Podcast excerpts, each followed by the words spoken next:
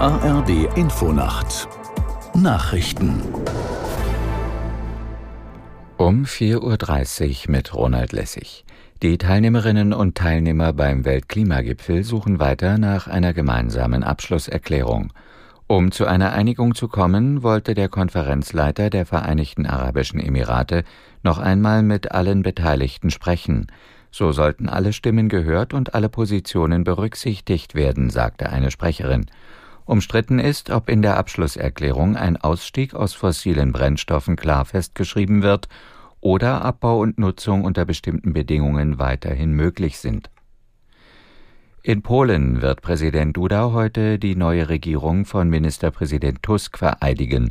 Nach acht Jahren unter nationalkonservativen PiS-Partei steht das Land vor einem politischen Wandel und einer Wiederannäherung an die EU. Aus der Nachrichtenredaktion Marei Beermann.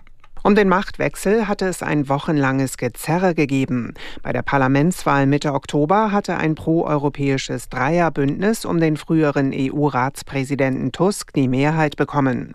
Trotzdem erteilte Präsident Duda den Auftrag zur Regierungsbildung der nationalkonservativen PiS.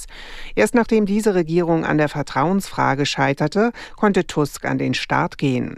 Für ihn und seine Koalition dürfte das trotz seiner politischen Erfahrung nicht leicht werden, denn der Staatsumbau der Peace wird sich nicht vom einen auf den anderen Tag rückgängig machen lassen. Der ukrainische Präsident Zelensky hofft, dass die USA sein Land weiter militärisch unterstützen. Nach einem Treffen mit US-Präsident Biden sprach Zelensky von positiven Signalen. Biden machte dagegen deutlich, dass sein Land die Ukraine nur mit weiteren finanziellen Mitteln unterstützen kann. Aktuell werden zusätzliche Hilfen für die Ukraine durch die US-Republikaner blockiert. Nach der Auflösung der linken Fraktion im Bundestag fordert die AfD, dass Bundestagsvizepräsidentin Pau ihr Amt niederlegt. Die AfD will heute einen entsprechenden Antrag im Parlament einbringen. Aus Berlin Uwe Jahn. Die AfD begründet ihre Aufforderung an Petra Pau damit, dass es die Fraktion, für die Pau ursprünglich mal ins Bundestagspräsidium gewählt worden ist, nicht mehr gibt. Allerdings beruft Petra Pau sich darauf, dass sie für die Dauer der ganzen Wahlperiode als Bundestagsvizepräsidentin gewählt worden ist. Dafür wird sie von mehreren Seiten unterstützt. So haben Bundestagspräsidentin Bärbel Baas und ihre anderen Stellvertreter Petra Pau Wertschätzung, Anerkennung und das volle Vertrauen ausgesprochen.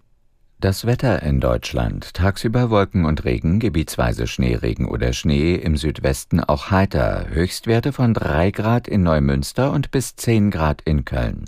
Am Donnerstag verlagern sich die Niederschläge nach Süden bei 0 bis 8 Grad. Am Freitag etwas Regen bei minus einem bis plus 7 Grad. Das waren die Nachrichten.